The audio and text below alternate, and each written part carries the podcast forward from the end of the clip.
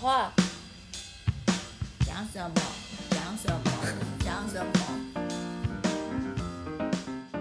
各位听众，大家好，欢迎收听《Sky in the World》再次的播出。那我们今天是人物专访的单元，我们要介绍的这一位人物非常的特别。呃，之前呢，我们在节目当中曾经介绍过一个团体，叫做新兴媒体中心 （SMC）。他们呢聚集了五百多位专家学者，做了很多辟除谣言啊、辟除假新闻啊这些传播正确科学知识上面呢有非常多的贡献。那他们也致力要成为媒体跟专家之间的桥梁。那今天呢，我们要介绍的这一位，就是在他们团队当中的一位朋友。那么今天呢，很高兴可以邀请他来到节目上，跟我们分享他的人生经历。这位朋友的名字叫 Sinead。Hello，大家好，我是 Sinead，现在是在新兴媒体中心工作，对不对？当然，我在新兴科技媒体中心啊，新兴科技媒体中心。你看这个名字，好，没关系，我们 再说。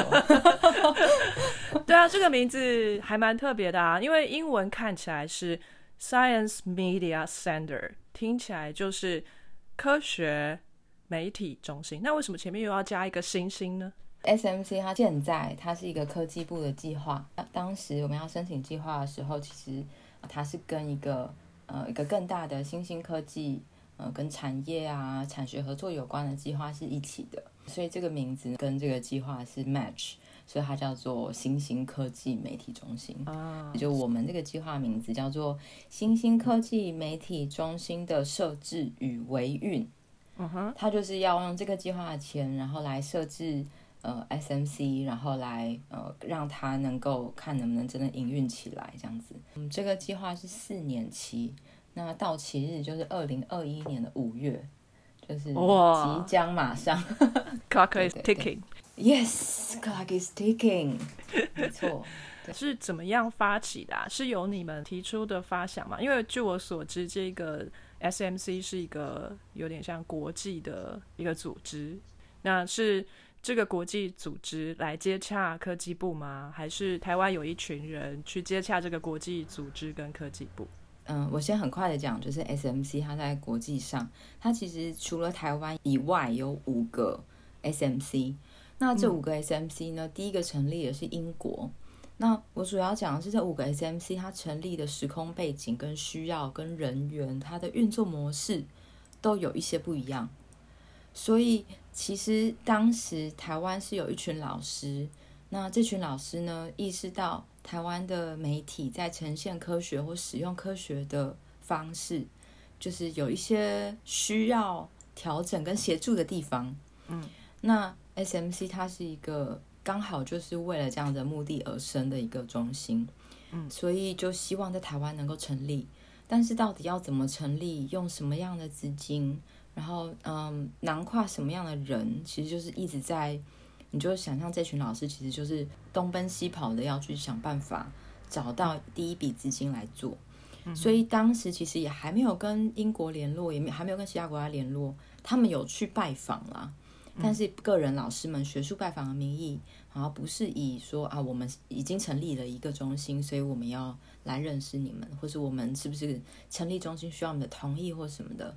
嗯，那。总之，这个中心后来就在科技部的支持下，嗯，成立了，就是这个计划成立了。那在成立之后，其实我并不是一开始就加入这个计划的人，我其实是在嗯博士班毕业之后是有这个工作，然后我回来台湾的。嗯，所以嗯，我是大概在呃这计划有四年，我大概是在第二年开始的时候加入这个计划，这样。然后坦白说，我在知道这个计划之前，即使我在英国待了五年，我都不知道有这个中心。我待了七年，我也不知道。你也不知道，对不对？这是有趣的地方。SMC 是一个非常非常隐形的组织。那它的隐形的组织是因为它的 TA 就是它的 Target Audience 并不是一般大众，它的 TA 其实是媒体。所以在英国的媒体，尤其是要做跟科学题目有关系的，不管是编辑或记者。其实 SMC 是他们非常呃密切合作的对象，嗯哼，但是他们 SMC 的名字它不会出现在这些报纸上面，对，因为呃，他们的角色就是协助他们协助科学家、协助记者，但是这是一个非常幕后的角色。据我所知，英国的报纸我只有 看到《Guardian》有比较完整的科学报道，呃，当然还有其他的就是学术期刊的部分。我平常在脸书上写的一些文章呢，都是源自于呃《Science》或《Nature》杂志他们自己本身的一些 comment。那其他的一些。呃，新闻就是有点像可信度可能不高的小报，比如《太阳报》啊什么的，对，或者对对对之类的，他们也会跟 SMC 联络吗？就我所知，但这都是我回来台湾之后的事情。嗯，就是 SMC，它除了被动的接受媒体找他合作，另外一个是它其实是一个非常主动的组织，它其实会开记者会。嗯，但他记者会并不是像台湾一样，就是我开了一个在电视上会有电视媒体来采访我这个记者会的记者会。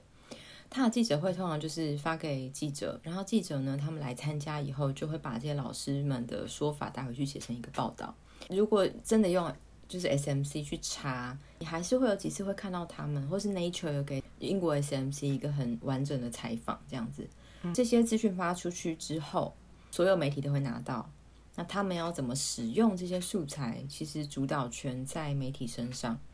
所以 SMC 虽然会去沟通，他会去更正，但其实，在很多事情上面，小报其实他们拥有他们自己的主导权。我知道，跟 SMC 合作比较密切，可能是我们知道的《卫报》啊、BBC 啊、Independent 独立报啊这些。那当然看到比较小报的报纸，例如说台湾最喜欢的 Daily Mail，台湾的新闻影自外媒，永远都是 Daily Mail 或是 The Telegraph。嗯哼。那我常常都不觉不知道为什么是这两家报纸，就是为什么不是卫报呢？对啊。我们后来啊，台湾 SMC 我们有去看到底一则英科学研究，它是怎么变成台湾的英国研究。台湾的英国研究这四个字是有一点贬义的，就是啊，又是英国研究，完全一个不可信的东西叫英国研究。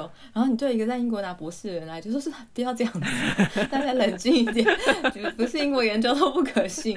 这个词产生就是因为英国小报把东西写的。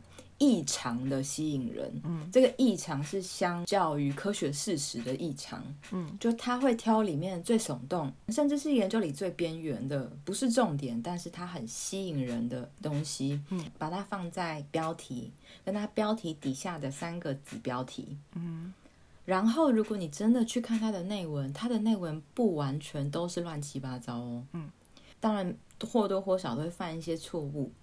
就是例如说，嗯，数字抄错啊，有可能会有陈述上的错误。嗯，但是它的内文，你会如果你仔细去看那些台湾有编译的 Daily Mail 好了，它的内文其实没有歪的这么离谱。嗯哼，但是它的内文非常长，而且它里面会有太多专家，就太我说太多是相较于台湾。嗯，其实一篇新闻你找三个专家，现在可能是两个，没有两个专家他是不会出新闻的。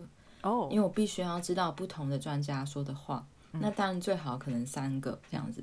那除非你是讲一个专题，就对于某一个科学家，嗯，他做的东西的介绍，那当然就是一个科学家，不然至少要两个到三个。嗯，Daily Mail 里面其实每一篇新闻至少都有两到三位哦。嗯，但是在台湾编译的时候，他什么东西他一定会翻译，就是 Daily Mail 的标题跟它下面三个。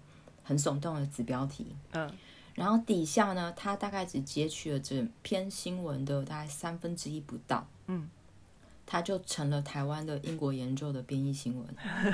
那这三分之一，他怎么可能能够描述的完整这篇研究以及这些专家讲的话？嗯，所以在这种环境底下，其实台湾看到。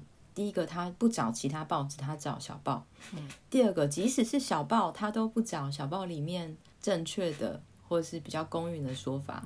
他还是找里面他觉得读者会有兴趣的，所以最后就变成我们看到的那个样子。哦，嗯，给我一个很大的警惕哦。我平常也在做这些翻译的事情。哦，你你太认真了，所以你不用担心。你是会去看 paper 的人啊。还经常看不止一篇 paper 啊，通常是啊，我同样也是去找一些大家可能会比较感兴趣的题目，就是每天都有很多很多的科学发表嘛，然后我会找大家可能会比较有兴趣的，或是我比较看得懂的，呃，我会去找新闻报道，就关于这一篇研究发表出来之后，如果它是比较能够引起大众热议的，通常就会有新闻报道，也有就在介绍这一篇文章。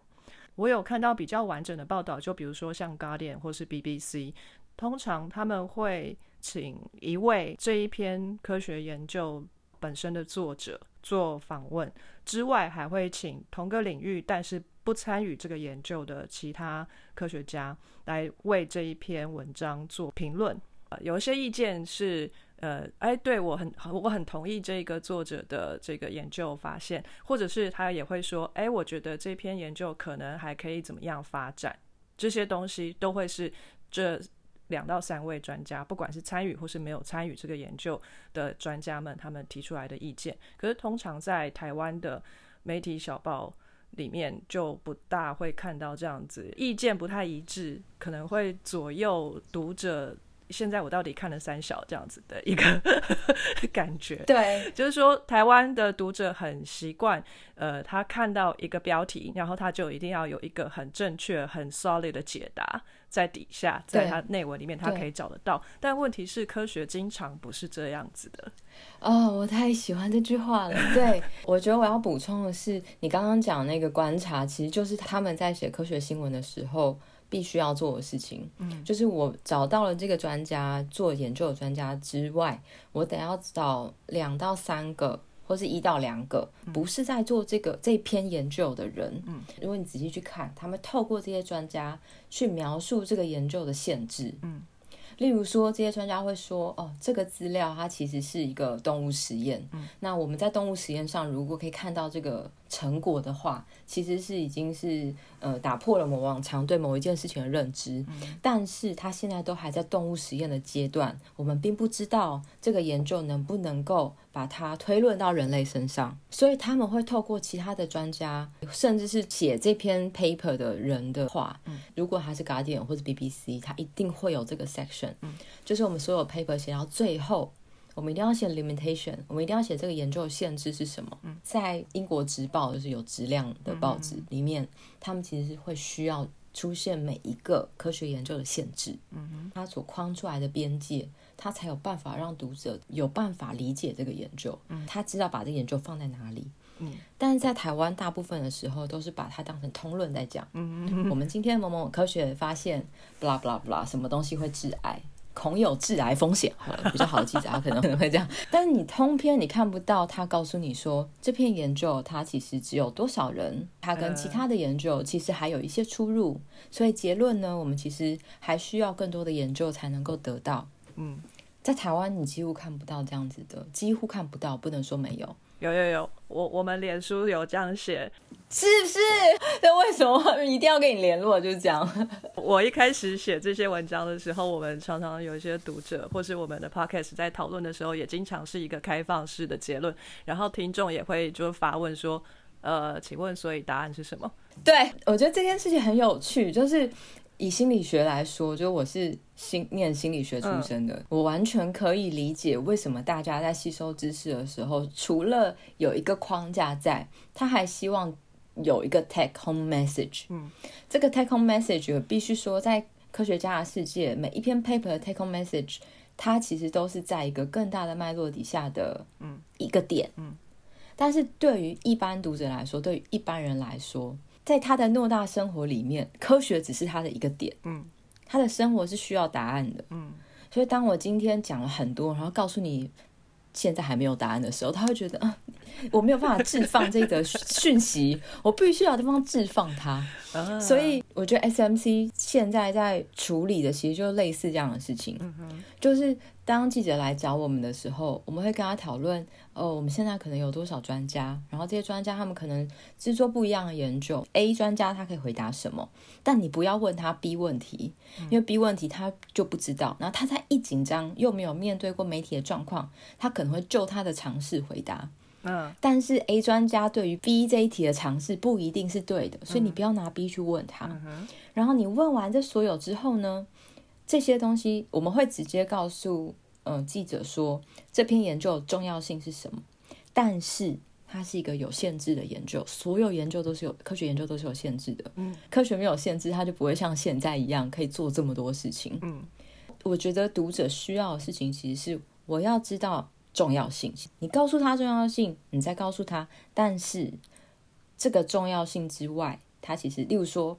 嗯，气候变迁是人为噪音的。嗯，这件事情它其实是在科学上非常确定的一件事情。但是我们还不知道的是，将来会升温多少度，这个跟每个国家的排碳有多少关系，或者说我们有什么技术去阻止这个碳继续排放到大气里面，或就是温室气体。嗯，就这里面有一件确定的重要事情，请你带回家。嗯哼，但是请你把这个也带回家，因为它这是现在还不确定的。嗯哼。对读者来说，他不是不能接受不确定的事情，嗯，而是你同时要把一个确定的讯息交给他，嗯，他就可以把这个确定的讯息摆放在他偌大生活里面的其中一个位置，嗯，然后同时在这个确定讯息上面贴上一张哦，这里还可以改变哦，这样子的东西，就是这个东西是还有弹性的，不会只发展停留在这个阶段，可能再过下一个月，或是明年，或是再过十年。这样子的东西还会再有进步的发展。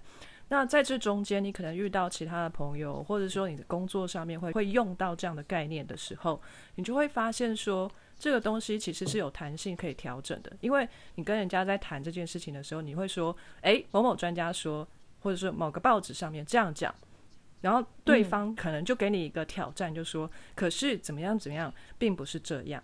然后你就可以跟他说，哦。可是这篇报道里面写的是说，这个东西是发生在某个条件下面而已，而你那个说法是在另外一个条件下，那这个还没有在那个条件下面试过，或许你也是对的。对，其实你们两个意见可能是相左的，但是你们不会吵架，因为。这个 limitation 在那里，你得到的讯息是又限在某一个条件下面的的时候，你可以更多的去同理别人会有不一样的意见，那是因为你的资讯来源是有限制的，那你就会更虚心的去接受另外不同的意见。对我听得起鸡皮疙瘩，因为我们现在会希望台湾科学家这些老师如果发了 paper，然后他可以在还没有 publish，他就在被接受的时候就跟我们讲。然后我们可以去帮他找这个研究里面有没有哪些题目议题，哪些老师我们可以来把老师的研究推出去。嗯，台湾的研究者不只是不限于科学领域，就是发表在台湾的嗯期刊里面，其实它是中文的，然后其实蛮多人在写查资料的时候会阅读。嗯。但是在科学界的老师其实很长很长，大家的目标可能都是国外的期刊，嗯，这个资讯就不一定会被台湾的媒体跟读者知道。对，那这是一件非常可惜的事情，因为台湾有非常多非常好的科学家，嗯，所以我们现在在认识一些老师的时候，我们都会希望帮老师做这件事情，就是至少让媒体跟大众知道台湾有这样子一个专业的老师，甚至有这样子领域的研究，嗯哼，那。如果说长远来看，也许学生会知道，原来这这也是一件可以研究的事情。嗯，这听起来很有趣。那可能对一般大众来说，或是对媒体来说，他也会知道说，哦，原来台湾有这样子的专家。嗯，那这个专家的好处是他可以把他的研究让更多人知道，他有更多沟通的机会。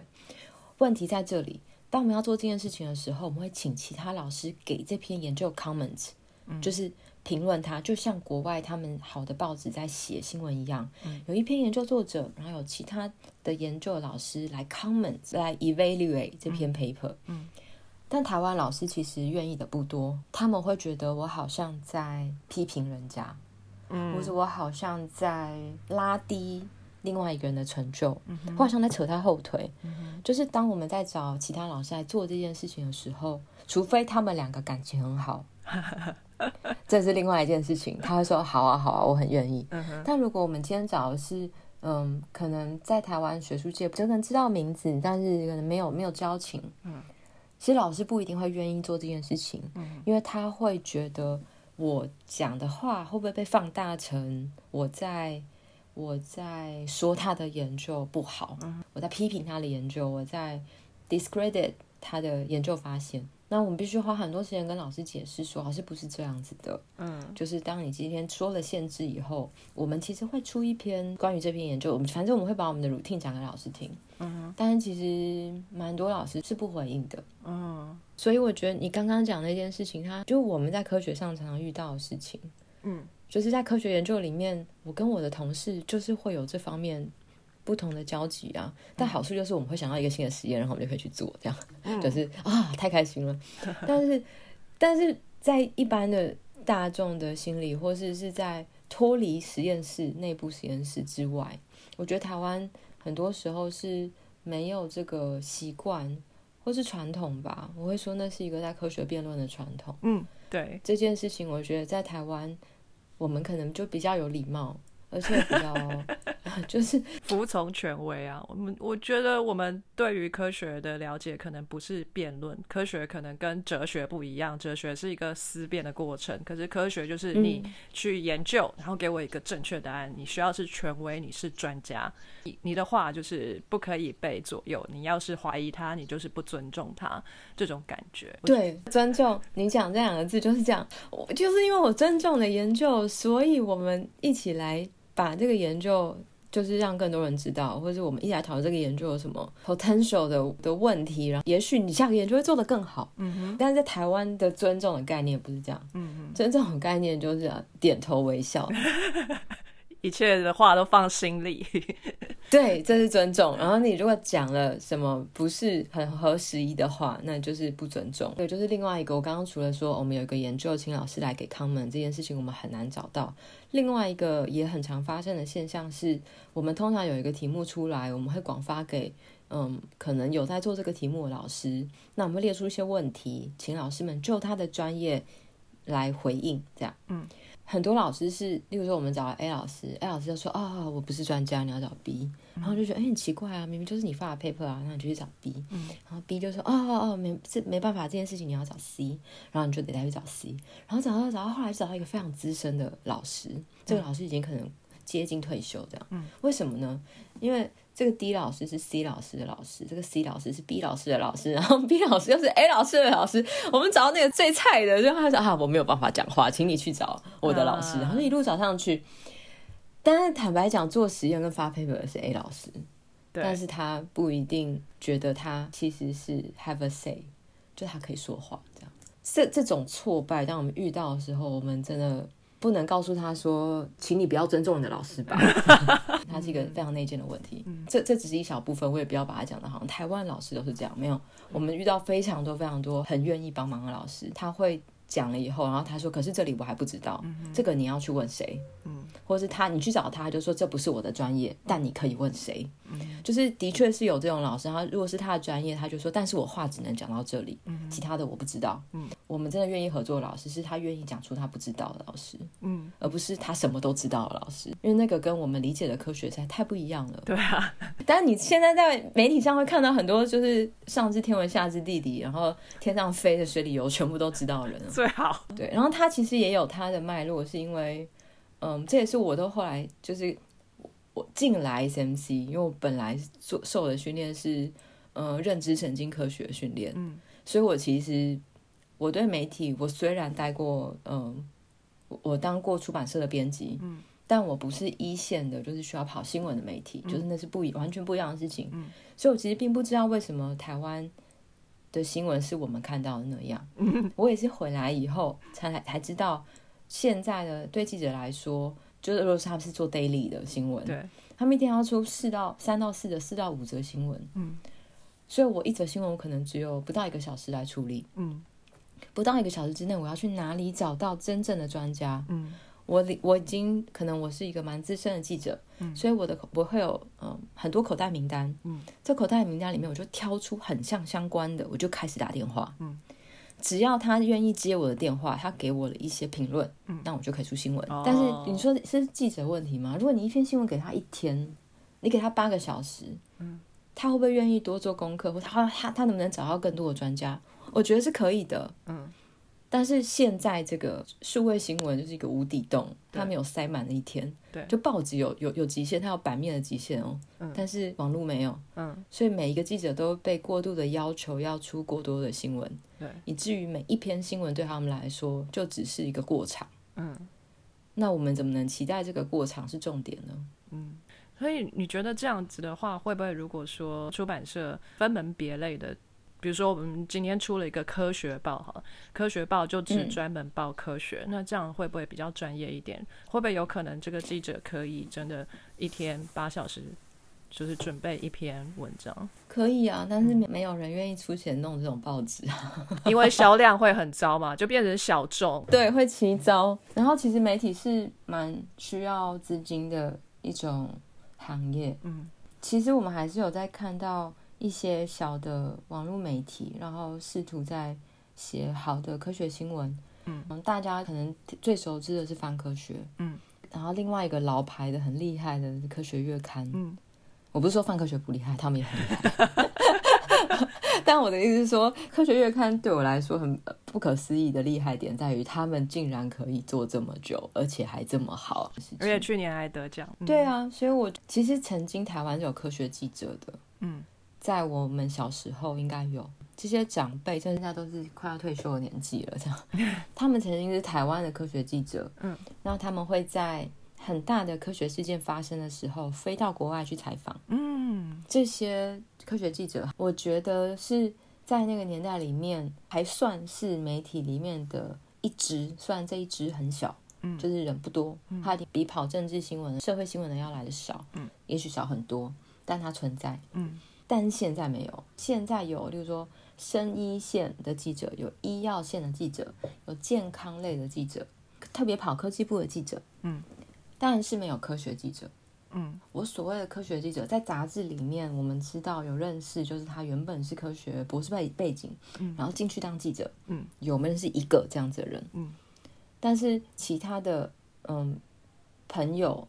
他其实是被分派到不同的县里面，就生活线。嗯哼，就是台湾其实没有一个县是给科学的。嗯，科学是被打散在每一条线里面。我本来是某一条线，可是这条线突然发生了跟科学相关的事件，嗯，我就得要去报道。嗯哼，然后他就报道了科学。你不要说台湾现在没有一个科学报纸，连那么大的报社里面养一个科学记者的。可能性都没有，嗯，所以我觉得要去创一个科学报是一个更遥远的梦，是。月刊就已经快要不行了，对，大家要去买科学月刊，真的。那有一些台湾的老师跟英国的 SMC 探访回来台湾之后，争取到了科技部的这个经费之后，是就真的去跟英国那边讲说，台湾这边要设一个分支吗？其实英国那边非常忙，我们其实会一直收到英国那边他们持续的会发布就某一个新研究，嗯，老师的 comments 这样子，嗯，所以我们在跟他联跟他们联系的时候，没有联系上，但他那边的速度非常缓慢。就是好几个月，你待过英国，你知道，好几个月你会收到回信，这样子。就是它不是，它不是一个非常快速，然后的过程。嗯，应该是我来回来的第一年之后，我其实自己去回了一趟英国，然后我也去拜访了 Science Media Center。然后我跟 Tom Sheldon，我我那时候一看到他名字是 Sheldon，我就一直很想要，很想要跟他聊 Big Bang Theory，就是那个没有办法克制的冲动。但 是反正我就还是跟 Tom 聊天，然后我刚刚说我们在做事情，嗯，然后其实有几个担心啊。第一个担心就是说，国际上的 SMC 都有一个 charter，嗯，就是有一个宪章，你你得要同意这样子。我觉得可以拉出三个重点。第一个重点是你们是不是只提供有 evidence base 的 information？嗯。再来就是呢，你是不是一个独立的单位？所谓独立的单位，就是说你的意见不受嗯任何人想要你做嗯的的这种独立性嗯这样这两件事情，台湾 SMC 都做到嗯哼。第三件事情有点 tricky 嗯。第三件事情，他希望你的资金是 diverse 的嗯，他希望你的资金是多元的嗯。那那就回到讲英国他们的资金运作到底是怎么运作？他们其实当时是。嗯，英国皇家学学会嗯成立的 SMC，他们现在的 SMC 的办公办公室就在 Welcome Trust 那边，所以我其实那个时候去找他们，就是去 Welcome Trust 找他们。它有点像台湾科技部，就是发钱给嗯老师们做研究。英国皇家学会它其实不是政府组织，因为它其实是独立的钱进去 Welcome Trust，它其实是没有政府单位的人在那里面，他其实就是科学家。嗯，所以 SMC 那时候拿到那笔钱以后，那笔钱就让他不要倒。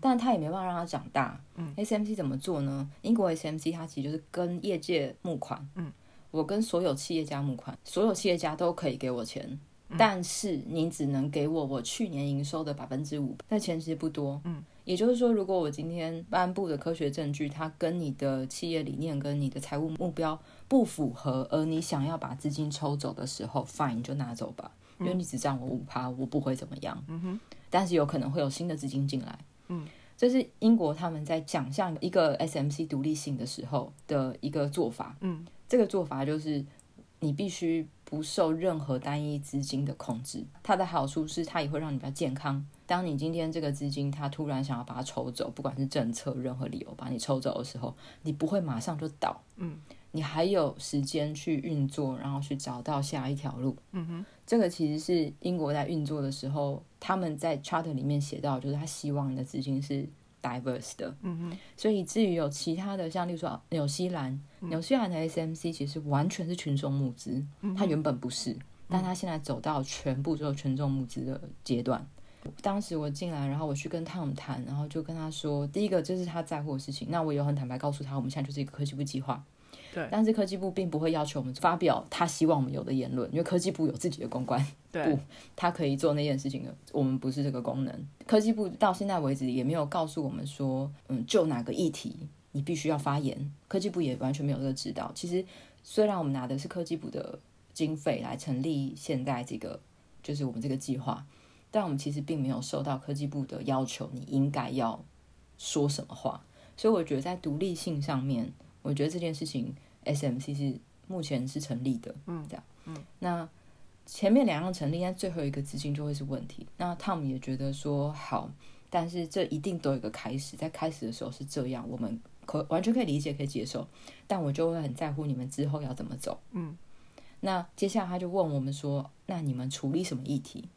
我就跟他讲说，其实我们处理的议题就是，嗯，大众媒体会在乎的科学议题。或者是他们还没有在乎我们希望他在乎的科学议题，嗯，但是也包括有争议的议题。嗯，那时候还没有 COVID，所以就是我们气候变迁啊、机改啊、疫苗啊这些生意的议题。嗯，然后 SMC 他们那边觉得说这样很好，就是我们要合作的对象就是大众媒体，因为科学媒体其实它跟我们的立场跟走向是很一致的，所以你跟科学媒体合作一定会顺利。嗯，但问题是这些科学媒体的。曝光度其实没有大众媒体高，嗯，就是如果我们它的目的是要去去提供大众，就是一般乐听众比较正确的科学知识的话，你只靠科学媒体是不够的，嗯，所以你必须要跟大众媒体合作，而且你必须要处理争议。然后我就说，对，这就是我们现在的方向，而且我们在做，所以他们才会觉得说，然后他当然就很有兴趣问我们说。我们科学家第一次知道我们是什么反应啊，媒体知道我们是什么反应啊，我就 我就把我们 曾经发生过的事情跟他讲，然后他笑超开心，他说对对对，就是这样，就是这样，就是对，你在调对的路上的，我就觉得你在开心什么东西啊？他非常开心，因为他知道我跟他讲的所有我觉得非常 frustrating 的事情，他说对，这就是当你要改变一些事情的时候你会遇到的，因为那个叫做现况。嗯，而英国就是这样子起来的，而且他们现在还在面对。他说，如果这个有更让你觉得安慰的话，我们现在还在面对这些事情。他们已经做十八年了，然后，然后，然后我就哦，好吧，所以这条路就是我们要在我们在走的路。它其实，它其实它并不是一个台湾特有的问题。我们当然我们特有问题，例如说，我们其实非常仰赖国外媒体的科学新闻。那这个是我们的问题，然后我那还有其他问题，例如说，我就问他们说：“请问你曾经有要做一个题目，但你找不到任何科学家来做这个题目吗？”然后他他就这样皱眉，他真的很认真的想，然后就这样看着我说：“没有啊，怎么会呢？” 我说：“你因为你在英国啊，他们没有我们。其实台湾有一些特有的困境。刚开始我进来的时候，我我读的案例都是英国案例，就是我为了要能够做这份工作，我读了非常多的英国 SMC 做的事情，嗯，然后我就发现每一个国家有它的脉络，所以不一定他们的那个方法会适用在我们的脉络上，我们有我们必须面对的问题，所以也是谈完了之后，然后对于那个 charter 我有个非常明确每一点每一点去回应他，哪些是我们在做，我们希望做，但我们现在还不行，嗯哼，我们要做什么这样，所以是这样子的方式，我们才联，就是跟英国那边有联系这样，然后。嗯，我们也曾经收到过澳洲的 SMC，嗯，转寄一封信给我们，就是说，嗯，澳澳洲的科学家他想要找台湾的科学家合作，嗯，或是询问台湾的状况，嗯，但是澳洲的 SMC 或者科学家不知道要找谁，嗯，然后还不想要漫天寄信，所以来问我们的意见，嗯哼，这样，嗯，所以他其实是。嗯，在这个 SMC 的网络里的每一个国家，其实大家都是用自己非常忙碌的方式来面对自己国家的科学媒体的问题。你说联系非常紧密吗？没有，我们不会每天互通有无，因为每个国家正在烧的科学事件都不一样。嗯哼，所以那个互通有无不一定有意义。嗯，但是彼此之间是可以，因为有那个窗口，你因为知道那里有一个这样的单位在。所以，当你需要这样资源的时候，你可以透过这个网络去 reach out，嗯，大概是这样。当我们去告诉人家说我们是 SMC，但是我们是一个 project，他就想 project 是什么意思？就是是全会没有的意思啊。他不是一个很好理解，因为呢，我不知道其他国家会不会是这样，但是在台湾，我们的资金来源大部分都是来自于政府单位，坦白讲是这样，就各种部会的。的资金是，所以他就会用一种计划或外包的方式来成立。对，所以说，当我们在跟他联系的时候，我们也必须不断的跟他 update，我们现在走到哪里，我们遇到什么事情，然后我们要怎么样。然后那时候甚至有说，如果我们要跟国际的 SMC 把我们东西 send out，其实我们也可以把我们所有的老师的 comments send 给国际。嗯，国际上如果有相同事件，他们也可以引用台湾老师的说法。嗯，但是问题是，我就说，但是我们是中文呢，就是这里所有国家就是。呃，当然德国的话就是是德文，但是澳洲、纽西兰、加拿大、英国全部都是英英语系国家，所以他们这些老师们的 comments，或者是他们理解彼此在干嘛，其实比较相对来说容易很多，因为是一样的语言。嗯，中文不行，然后就他们就跟我讲说，没关系，反正你先寄给我们，然后我们会先用 Google 翻译看，这看不懂，我们可以再问你，这样。Oh my god！对，所以这也是亚洲国家，亚洲国家跟他们在合作上，其实这一来是他们的困境，也是我们的困境。其实我们必须要花可能多一个到两个的人力，把我们东西很完整的英文化的话，我们才可以跟国外有一个联系。但是那绝对不会是及时的，嗯嗯，因为他们没有这么快，他绝对不快，嗯对，所以就有点像是他们只能透过我们发的东西，然后他用 Google 翻译的方式，大概知道我们在做什么这样子。对，但是它这个这个网络大概是长这样。嗯，OK，所以你们其实各个国家的 SMC 之间是没有金钱上的支柱的，完全没有。嗯，所以就只有 SMC 这个 title 让你们用这样子。对，其实讲讲白就是这样，就 SMC 它其实曾经美国有 SMC，但是后来他们不让他用 SMC，就是美国成立 SMC 之后，他们其实也想要做这样子的事情，但是后来。他们渐渐的，就是希望让更多大众认识他们啊，介绍大众呃这些科学资讯啊，所以他们比较走向科普的路了。嗯哼，他们其实没有在处理线上的科学家跟媒体的沟通。嗯，那这个对于 SMC 来说，就是有趣的科学让更多人知道，或是重要科学让更多人知道，这是重要的事情。嗯，但这不是 SMC 要做的事情。后来美国 SMC 就没有在英国 SMC 他们的 list 里面，是由英国来做裁决的吗？对，但是英国他会跟其他国家会讨论，就是跟现有的会有一个讨论这样子。OK，坚持下去，台湾坚持坚持下去，对对对，我们会加油。那你现在在这边，在这个 SMC 里面工作，你是一个什么样的职位呢？因为它是一个计划嘛，所以我进来的时候是 postdoc。嗯嗯嗯，对，所以我现在进来，我们现在的编制是加我八个人，嗯，有五个人，他们其实就是。不断的去认识台湾的科学家，嗯，然后跟老师们讨论他们正在做的研究，因为正在做研究是不会放在网络的老师介绍那边的，放在上面可能找到都是五年、十年的，他的研究兴趣改变了，或者他在做的事情改变，其实你不会马上知道。对，所以我们通常找到这个老师以后，我们去跟他聊他真正现在在做的事情，然后我们会有一个 record，就是知道每个老师在做什么。这五个研究员呢，有不同领域，然后有生医的，有食安的。有循环经济的，就是我们后来让这个同事就做塑胶啊这些，做 AI 的，然后还有一个是做气候跟能源的，然后另外两个人呢，其实这两个同事我们要他做的事情就是联系媒体，他其实就是我们的媒体窗口，当我们的小编，然后要呃处理文章上架啊这些，嗯。就是对外的事情。那这两位同事他们就会直接收到媒体的需求，比如说这个记者朋友他要做什么样的题目，然后可能会嗯需要找什么样专业的老师。然后这个媒体的同事就会带回来跟这个研究员讨论，研究员就说：“好，我手上知道的有 A、B、C 比较熟的，但他们可能不是明确做这个题目，我可以先问问他们有认识的人。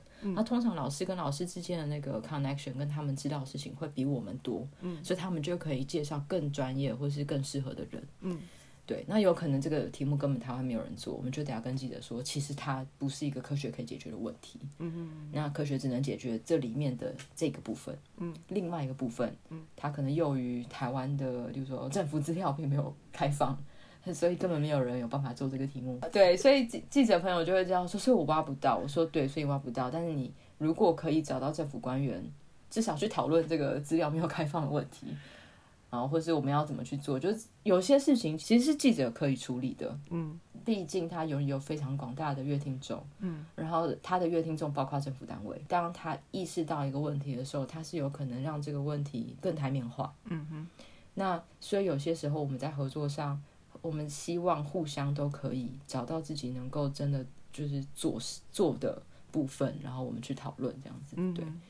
我在做的事情，其实刚开始我们人还没有那么多的时候，就跟研究员一起找老师看 paper，然后解读 paper，然后媒体这边我们刚开始也没有呃专门做媒体的同事要去 reach out 这样子。嗯，那现在编制比较完整，我做的其实是一个蛮辅助的角色。嗯，如果到今天就是有一个议题进来，但是我们不确定我们能不能做。嗯，所谓能不能做，就是现在是一个好的时机点，或者说呃我们现在手上的科学资料还够不够？嗯。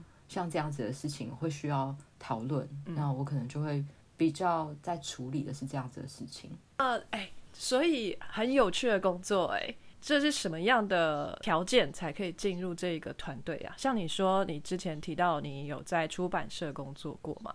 你也有在 UCL 念认知神经科学的部分，是这两个经历让你可以进入这个团队，或者说对这个团队有兴趣的吗？第一个我觉得是运气，就 就是如果是用很 self help 的书来讲话，就是当你准备好的时候，机会就会找上你这样。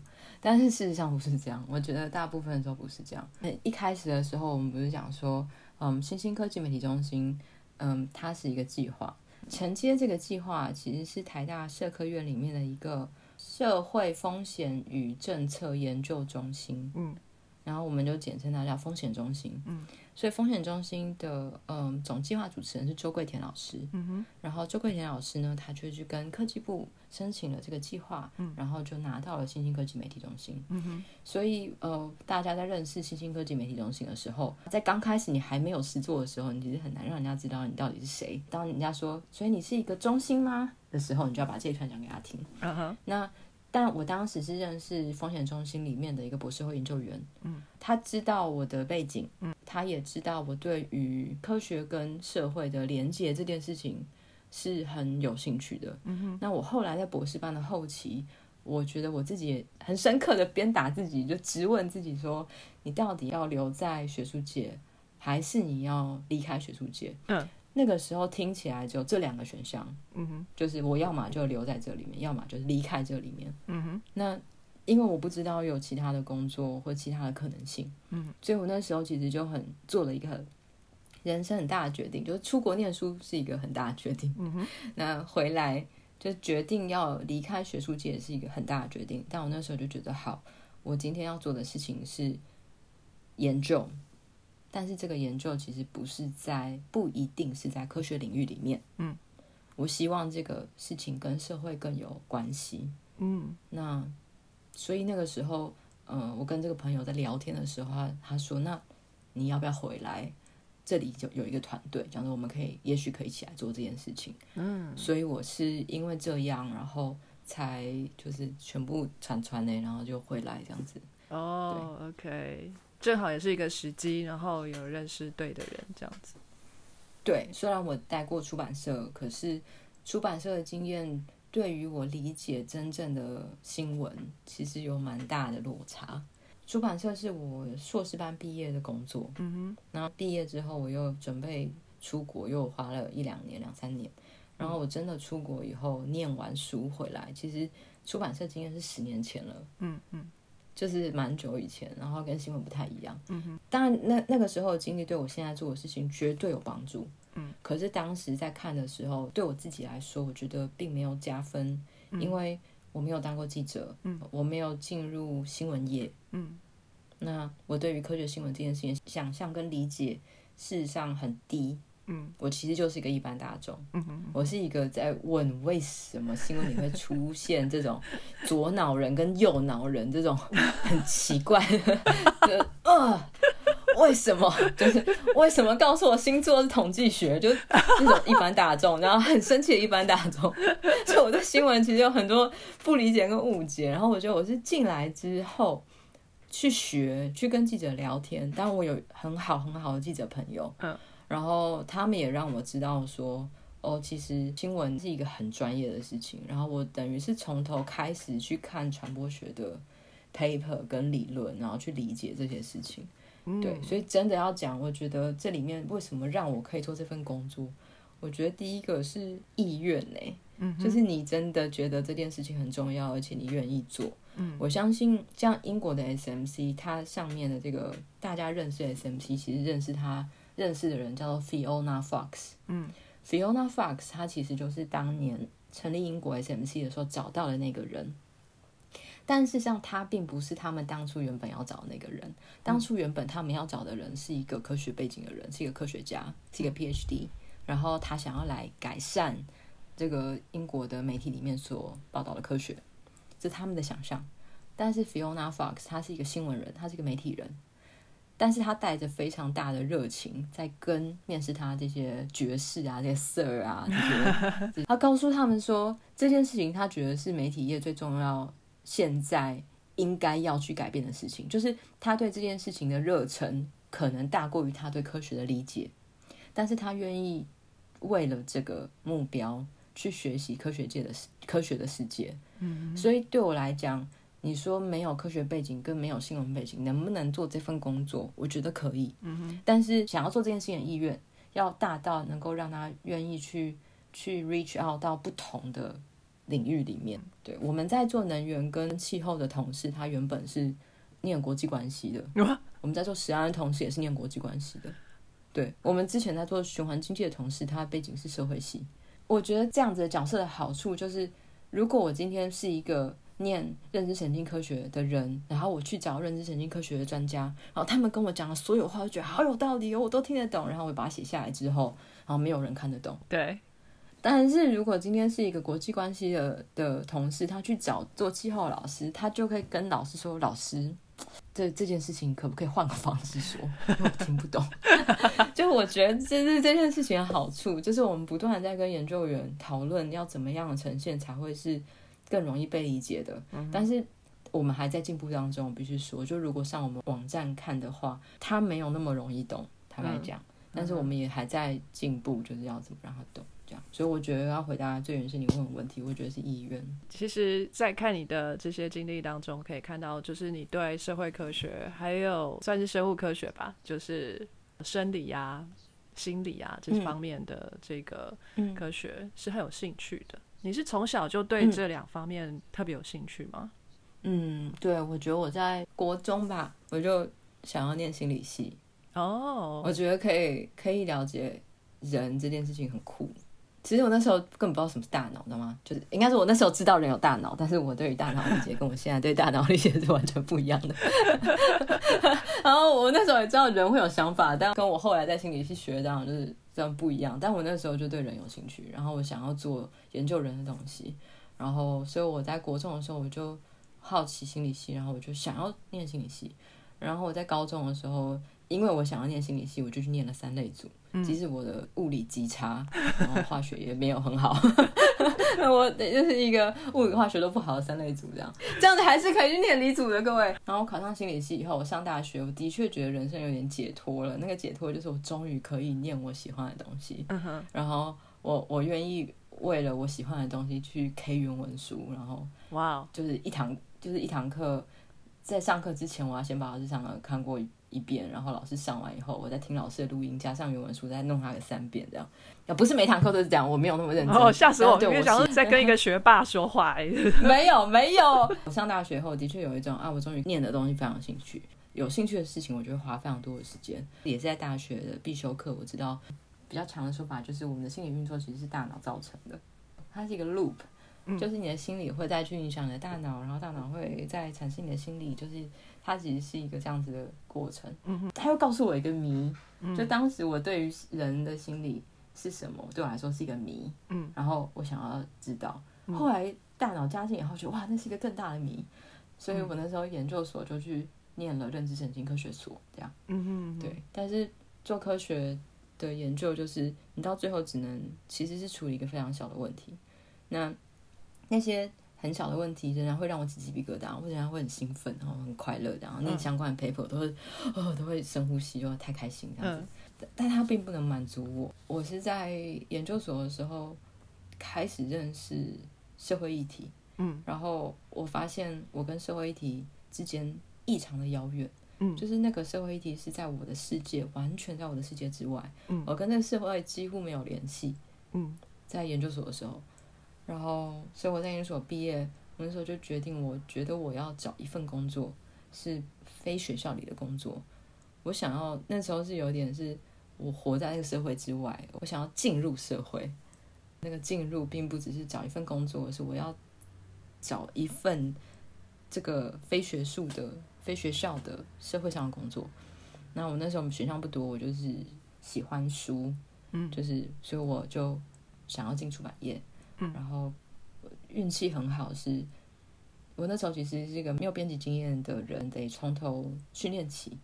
那所以在找工作的时候，其实我没有好的条件可以找到，嗯，好的编辑工作，嗯，但是刚好刚好商周出版在开了一个科普编辑的缺，嗯，然后呢，他这个科普编辑的缺，他会希望你有一年的编辑经验，然后你是生物相关的背景，嗯，然后你要精通英文以及日文啊，然后我那时候心里就在想说。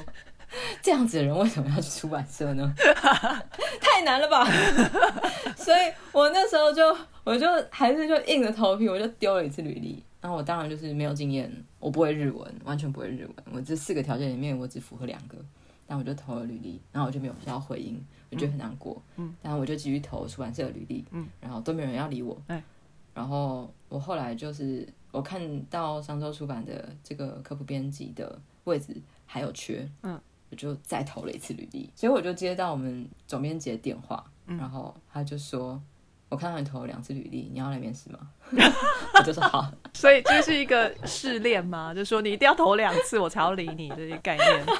因为我真的不符合，就是其实对于呃出版社来说，训练一个完全没有经验的人，其实是非常耗力气的。嗯。因为我只看书，但是我完全不知道书要怎么制作啊。嗯，但是我进去以后，我就要扛那个位置的业务，那我扛不起来，嗯，那就变成我的同事或者我的主管要花非常多的力气带着我，嗯，去扛，他会真就这件事情不容易，嗯，所以我在想，也许有编辑经验的人去应征。也许都会比我要有优势，这样。所以我，我刚刚这些你问我为什么可以在 SMC，我常常觉得，就是你对你喜欢的事情有兴趣之外，其实运气或者缘分。然后面试的时候，因为我真的有在看商周出版的科普书，他问我说：“你看过什么我们编辑室的书吗？”我就讲出了几本我喜欢的科普书。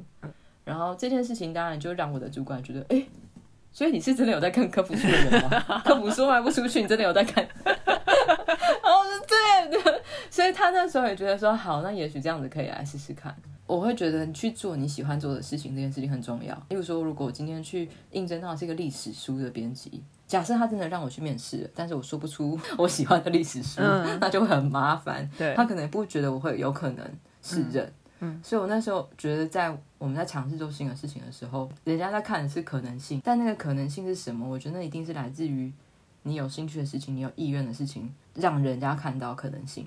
进去了以后，的确同事们帮我非常多的忙，我很感谢我们编辑室。我在那边其实工作非常愉快，我既可以做书，我喜欢书，就是每天在就是那个编辑室，我一进去就觉得哇，天哪，好，这是什么完美的世界，到处都是书，然后叠起来然后看不到人，好爽哦！我也想去。对，就是你的办公室前面，你的旁边是书，你后面是书，地上也是书，然后到处都是书，然后所有人都在做书跟书有关的事情。酷。然后你每天在讨论的就是书，这件事情不就是 dream job 吗？真的。所以我那时候进去的时候是是很开心，然后其实我做的也开心。就我觉得幸运是一个，然后另外一个是在出版社的过程里面，它也让我看见了可能性。我觉得那个看见可能性也很重要，就是不止别人在你身上看见的可能性，你也要对你自己看见的可能性。非常感谢各位听众的收听和支持，特别要感谢各位赏杯咖啡的朋友，First Story 上的妈妈桑、明泉以及匿名赞助者，Patreon 上的一千五 Newton、Catherine Slater、Evan Wang、Ernest、Adam Joe、Alex Ferris。全联五，Ellie Hu，Sky in the World 在各大 Podcast 平台上都能收听得到，Anchor、SoundOn、Spotify、Apple Podcast 都能搜寻到 Sky in the World 的节目。另外，Sky in the World 也会在脸书页面以及 Instagram 上分享科学家的八卦、科学新知，还有编辑们的日常给大家。有任何问题及意见，都可以在各大平台上。留言让我们知道，我们将竭尽全力为您寻找答案。欢迎追踪分享 Sky in the World，让更多人知道有趣的科学哦。